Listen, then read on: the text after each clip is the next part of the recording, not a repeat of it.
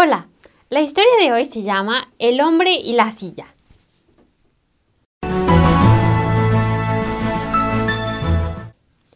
La hija de un hombre le preguntó al pastor local si podía ir a orar por su papá. Cuando el pastor llegó, encontró al hombre extendido en la cama con la cabeza apoyada sobre dos almohadas y una silla vacía al costado de su cama.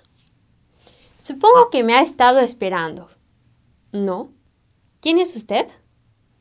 Soy el nuevo pastor de su iglesia local. Cuando vi la silla vacía pensé que sabía que iba a venir. Ah, sí, exclamó el señor. Luego le pidió al pastor que cerrara la puerta, por favor. El pastor, intrigado, cerró la puerta. Lo que le voy a decir nunca se lo he dicho a nadie. Nunca he sabido cómo orar. En la iglesia solía escuchar la predicación del pastor, pero nada más. Dejé de tratar de orar hasta que un día, hace cuatro años, mi mejor amigo me dijo, Pedro, la oración no es nada más que conversar con Jesús. Te aconsejo que te sientes en una silla y que coloques otra silla enfrente de ti. Luego, con fe, imagina que Jesús está ahí sentado.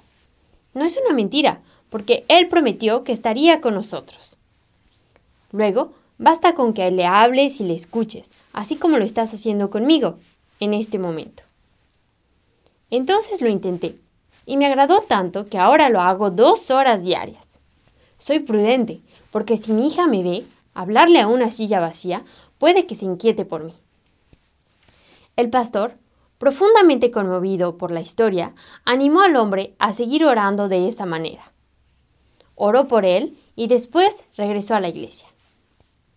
Dos días más tarde, la hija le llamó al pastor para decirle que su papá había muerto en la tarde. ¿Murió en paz? preguntó el pastor. Sí. Cuando salí de casa a las dos de la tarde me llamó y me deseó un buen día. Me dio un beso en la mejilla.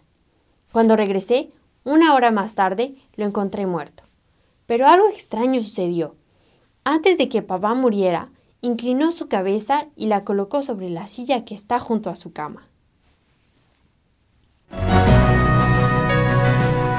Encuéntranos de nuevo para escuchar una nueva historia en www.365historias.es.